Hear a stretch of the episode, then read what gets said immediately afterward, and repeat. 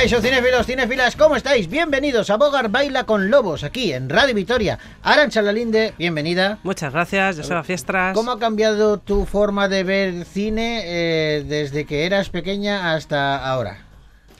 Eh, Te pues- pongo un ejemplo, sí, claro, ¿eh? porque vale. no, me, no, no entremos en la filosofía del cine evolucionar, no. Yo te pongo un ejemplo claro. Sí, Cuando yo era pequeño, eh, los sábados por la tarde sí. ponían pelis en, en la tele eh, musicales, ¿no? Pues yo qué sé, cantando bajo la lluvia. O un americano en París. Mm. Y a mí me encantaban los musicales, pero no me gustaban las canciones. Entonces- Eso, eso le pasa a mucha gente, no le gustan los números musicales o las no, ahora me encantan, ahora, me sí. entusiasman. No, pero que digo cuando que- era niño, Sí. a mí la trama, lo que contaban, Mm, me molaba un montón. sí. Pero las canciones me aburrían solemnemente. Sí. Pero ¿por qué cantan otra vez? ¿Por qué?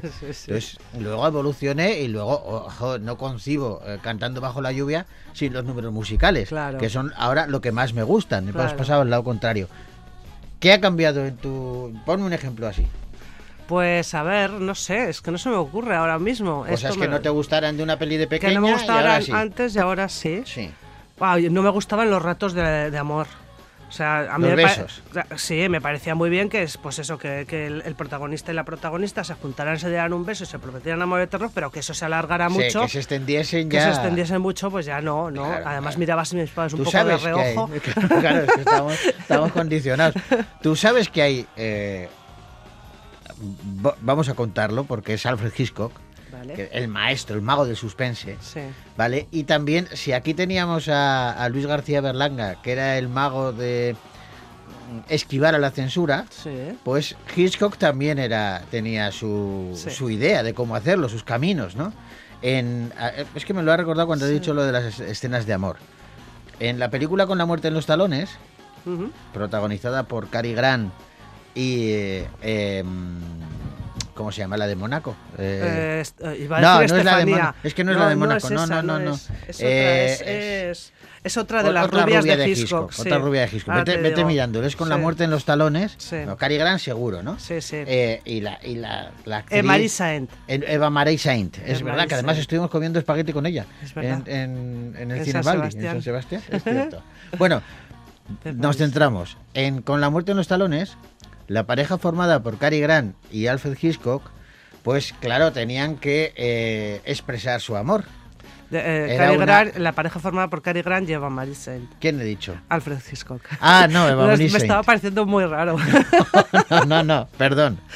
Me Sí. centro. Los dos protagonistas. Eva Marie Saint y Cary Grant Vale. tenían que, sus personajes tenían que expresar su amor en la película. Claro.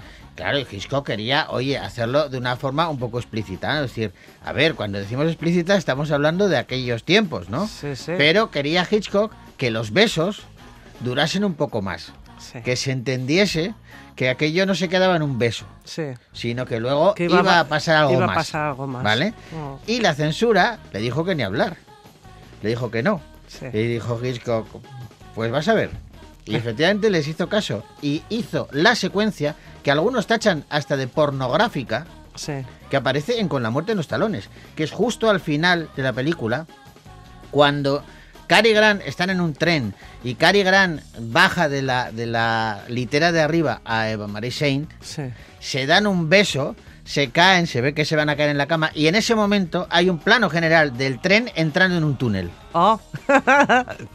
Muy, muy eh, explícito, sí, sí, sí. pero al mismo tiempo no cuenta nada. Metió el gol a la censura y, y se ha quedado en la historia del cine. Qué tío. No nos alarguemos más porque si no, no empezamos Bogar Baila con Lobos. Pues nos vamos al cine. Vamos, ¿Cómo al cine? Espérate, que hay que empezar el programa. Ah, no hemos empezado el programa todavía. Damas y caballeros, Bogar Baila con Lobos.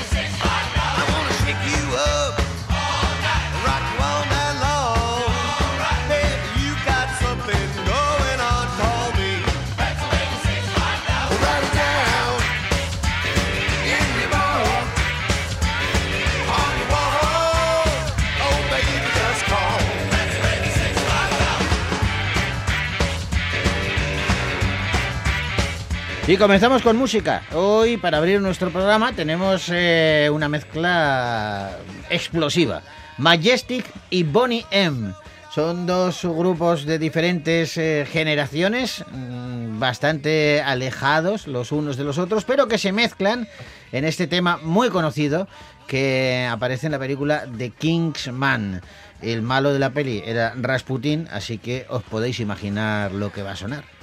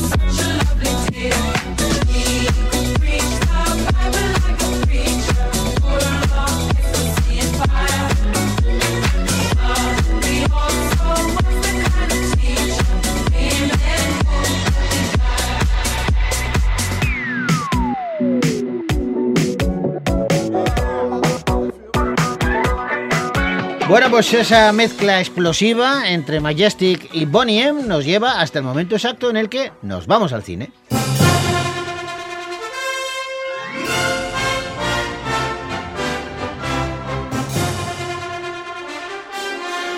Y empezamos con una de las que te gustan, Arancha. Te gustan porque... Bueno, a ver, a mí el director me gusta mucho, ¿eh? El director es un experto en los giros de guion. Sí. ¿Vale? Hablamos de mm, Michael. Entiendo que la M es Michael, ¿no? Me- Night Shyamalan, no, no, Sí. tengo- no, no sé. Night Shyamalan, eh, yo creo que es Michael Night Shyamalan, Creo que sí, que es Michael. trae película nueva de suspense que se titula Llaman a la puerta.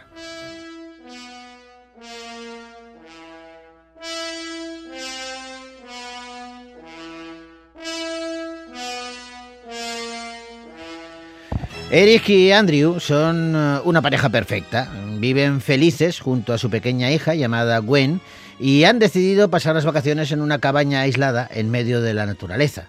Una vez allí, Gwen va a conocer a Leonard y todo se va a complicar cuando en la cabaña aparezcan tres extraños armados que les van a obligar a tomar una terrible decisión. Según ellos, tienen que cumplir una misteriosa visión que les indica que hay que sacrificar a alguien de los habitantes de la cabaña para poder salvar el mundo. ¿Podrán Eric y Andrew tomar esta terrible decisión? ¿Qué haces aquí? He venido a hacerme amigo tuyo y de tus padres. Pero estoy muy triste ¿Triste? ¿Por qué? por lo que tengo que hacer hoy.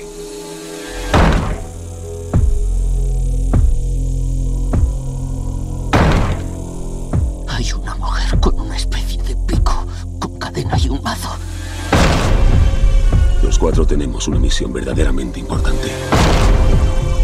Puede que sea la misión más importante de la historia del mundo. Jonathan Groff, Ben Aldrich y Dave Bautista son algunos de los protagonistas de Llaman a la Puerta, lo último de Night Shyamalan. Eh, y uno de los protagonistas de esta película, eh, Ba- Bautista, Sí. eh, se mm, eh, va a ser, a ver, ¿cómo te diría yo? Va a saltar a la fama con esta película. Sí, ya es muy famoso, Sí, pero este era luchador de wrestling, de lucha Sí, libre. pero es uno de los guardianes de la galaxia, por ejemplo. ah, pues mira, Es- esa me pasa por no verla. Sí, de la no, no, Dave Bautista, bueno, puñales por la espalda, la última temporada, la última que han hecho, la secuela, El misterio de Glass Onion, también uno de los protas era Dave Bautista. Ah, pues mira, pues. sí, sí, sí, sí, pues- muy conocido. Pues dice Shyamalan que es una persona muy especial, porque ir por ahí con 130 kilos de músculo, siendo Sí. tan grande, ir por la vida sabiendo que puede matarnos a todos si quisiera, pues esa sensa- sensación de invulne- invulnerabilidad le hace amable y parece que se siente responsable de nosotros. Estuvieron muy a gusto en el, en el rodaje con él y dice que para él ya es una estrella. Bueno, pues es una estrella, pero también lo es su director, que como sabemos se dio a conocer en eh, El Sexto Sentido. Sí. Y a partir de ahí, eh, cada película que ha estrenado eh, la miramos con lupa porque esperamos esa sorpresa final que de nuevo promete darnos en Llaman a la Puerta. Un largometraje que podéis ver ya en los cines de Victoria Gasteiz.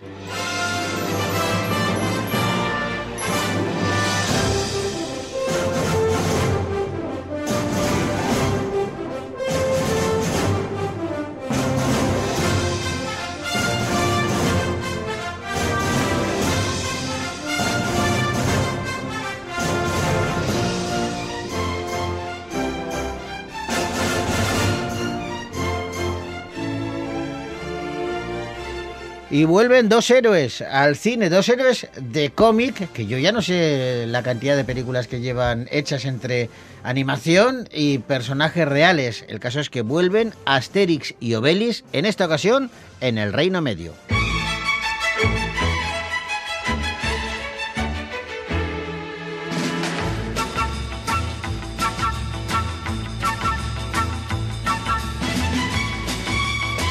Asterix y Obelix viven tranquilos en la Galia después de su última misión, pero como suele pasar, esta paz se ve alterada muy pronto. Y es que en el año 50 a.C., en China, hay problemas. Su emperatriz ha sido traicionada por un príncipe. Sin embargo, su hija, la princesa Fuji, ha conseguido escapar gracias a la ayuda de Grandimeis, un mercader fenicio. Y ella va a llegar hasta el pequeño pueblo de los valientes guerreros ya que ha oído hablar de su increíble fuerza. Los dos galos no van a dudar en ayudar a liberar a su madre y también a su país. Y a esto se suma que César resulta que ha puesto los ojos en China y ahora César quiere conquistar el imperio chino. Me convertiré en el emperador de la China. ¡Ya estamos con el cachondeo!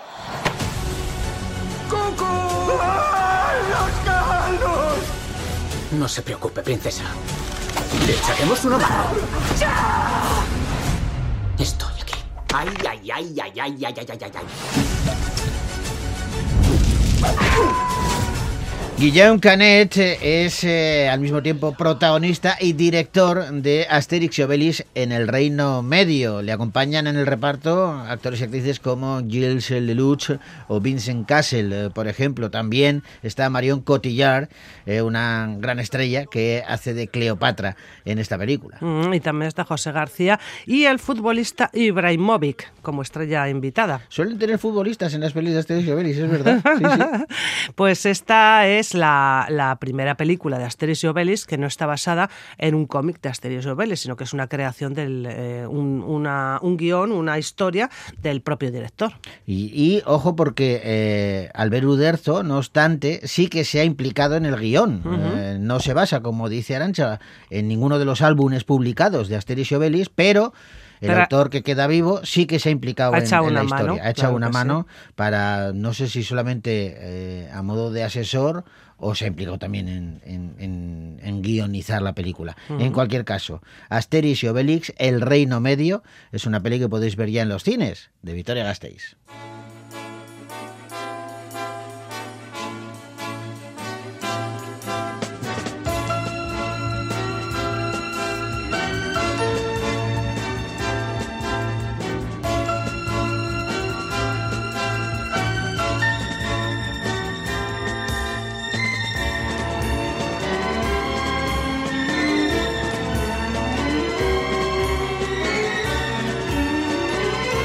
Atención a esta peli de Martin McDonagh que puede ser una de las grandes triunfadoras en los Oscars. Eh, la verdad es que la historia ha cautivado a toda la crítica y a mucha parte de la audiencia. Se titula Almas en pena en Iniserin.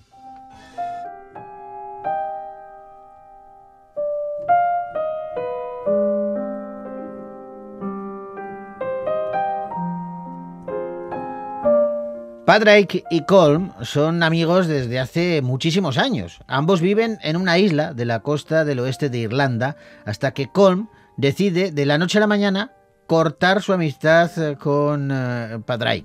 Padraig no, entiende nada, eh, no sabe qué ha sucedido. ¿Habrá hecho algo para, para, molestar a su amigo? Va a intentar averiguarlo y, claro, en esta investigación para saber qué ha sucedido, cuenta con la ayuda de su hermana Siobhan y de Dominique, un joven algo problemático, pero Colm le da negativas e intenta no volver a tener relación a pesar de los esfuerzos de Patrick. Colm, Son y Larry, ¿vosotros dos no erais mejores amigos? Seguimos siéndolo. No lo sois. ¿Quién lo dice? No te sientes ahí. A ver, si te he hecho algo, dime lo que te he hecho. No me has hecho nada. Es que ya no me caes bien. Pero ayer te caía bien. ¿Marca ya no quiere ser tu amigo?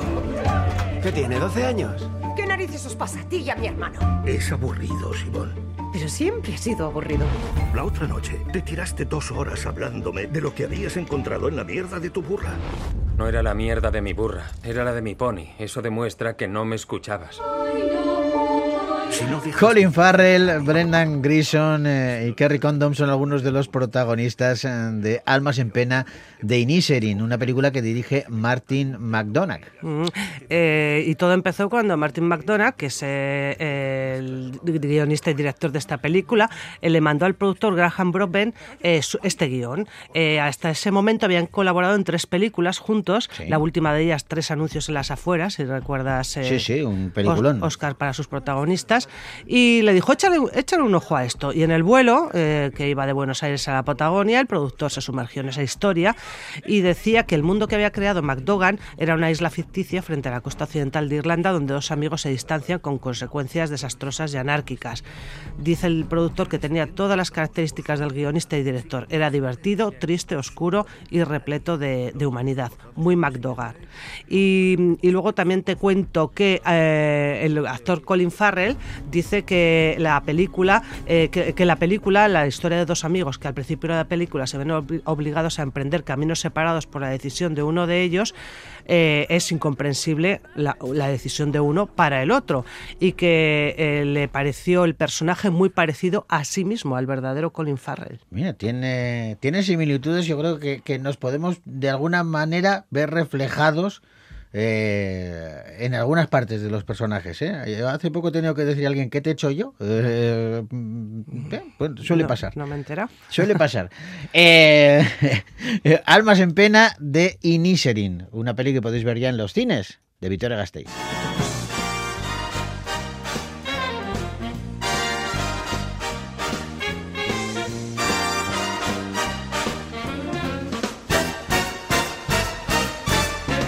Vamos ahora con un drama dirigido por Rebecca Zotlowski que se titula Los hijos de otros.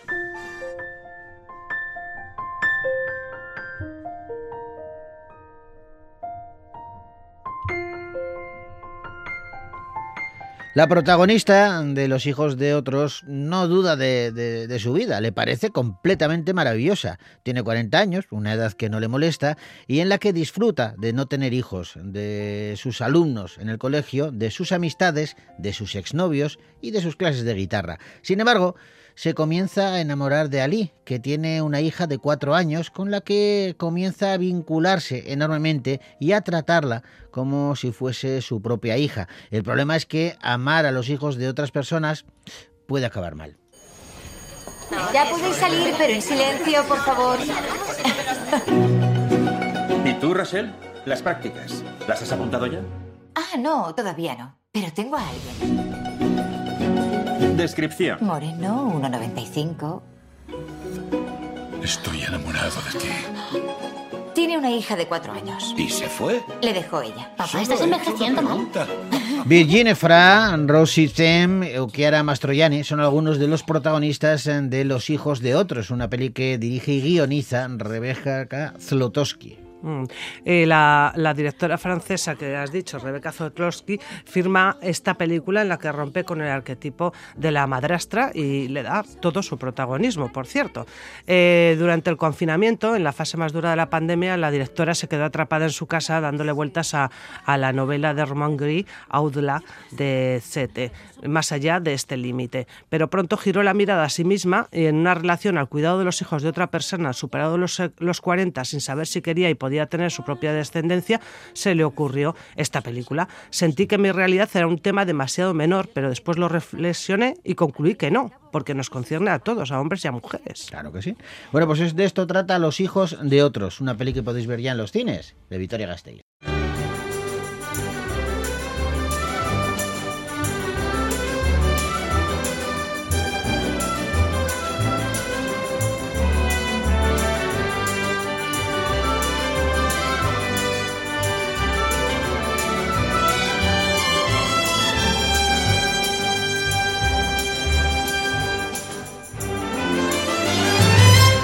Bueno, pues seguimos adelante. Hablamos ahora de una película que dirige Valentina Maurel y que se titula Tengo sueños eléctricos.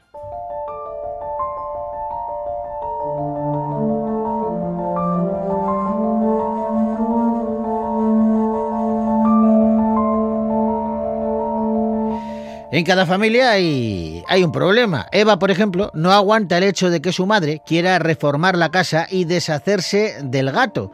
Y es que el gato, desorientado desde que se divorciaron los padres, se orina en todas partes. Bueno, total, que Eva quiere marcharse y vivir con su padre, que está viviendo una segunda adolescencia. Y Eva lo sigue mientras intenta reconectar con su deseo de convertirse en artista y de volver a encontrar el amor. Pero como alguien que cruza un océano de adultos sin saber nadar, Eva también va a descubrir la rabia que la carcome y que, sin saberlo, ha heredado de su padre. ¿No viste los anuncios de apartamentos que te mandé? Sí, estuve buscando en el periódico, eso fue lo más barato que encontré. ¿Tiene algún problema la señora? Mi hija. Disculpe, caballero. ¿Usted vive con su papá, Eva? No, vivo con mi mamá. Vos y yo tenemos un acuerdo. No quiero a nadie peleando en esta casa. Daniela Martín Navarro, Reinaldo Amien Gutiérrez y Vivian Rodríguez son los protagonistas de Tengo Sueños Eléctricos, una peli que dirige y guioniza Valentina Maurel. Y es su ópera prima y fue la sensación en el último festival de Locarno, le dieron el premio a la mejor dirección y luego salió triunfadora en Horizontes Latinos en el Festival de San Sebastián. Bueno, pues Tengo Sueños Eléctricos, una peli que podéis ver ya en los cines de Victoria Gasteiz.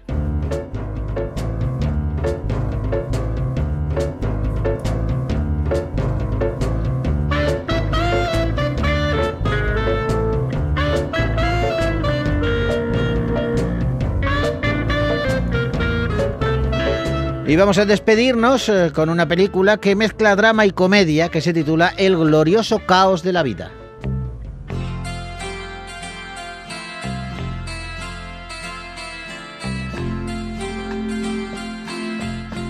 Mila Finlay es una adolescente que sufre una grave enfermedad y se convierte en la peor pesadilla de sus padres cuando se enamora locamente de Moses, un traficante de drogas.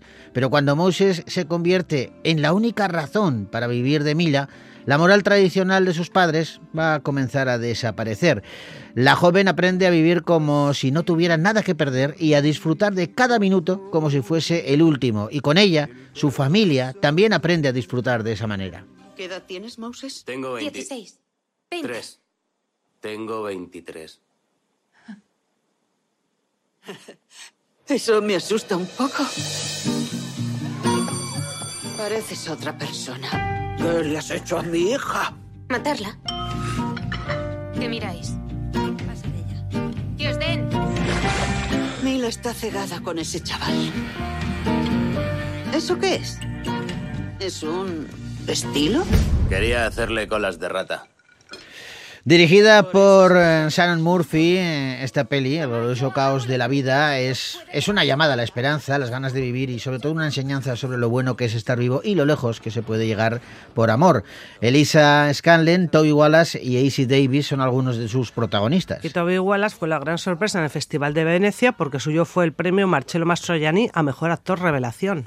La peli tiene muy buena pinta. El glorioso caos de la vida, un largometraje que podéis ver ya en los cines de Victoria Gasteiz.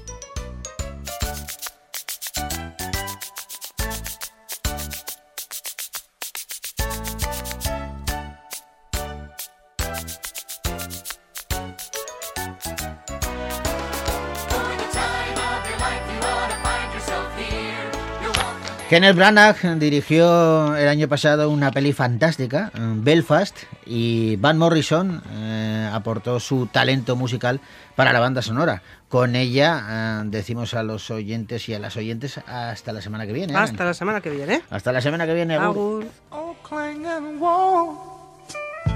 Look at the flowers and the green grass so tall. It's not a matter of when push comes to shove. It's just the hour on the wings of a dove.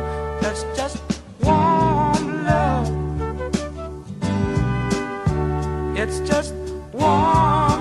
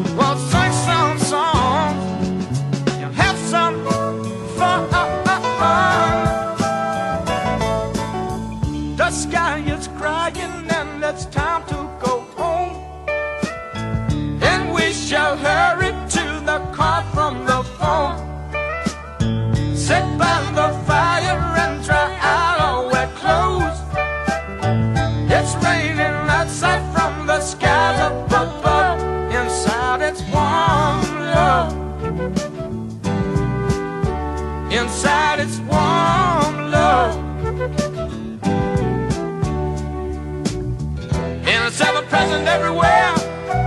And it's ever present everywhere. That warm love. And it's ever present everywhere.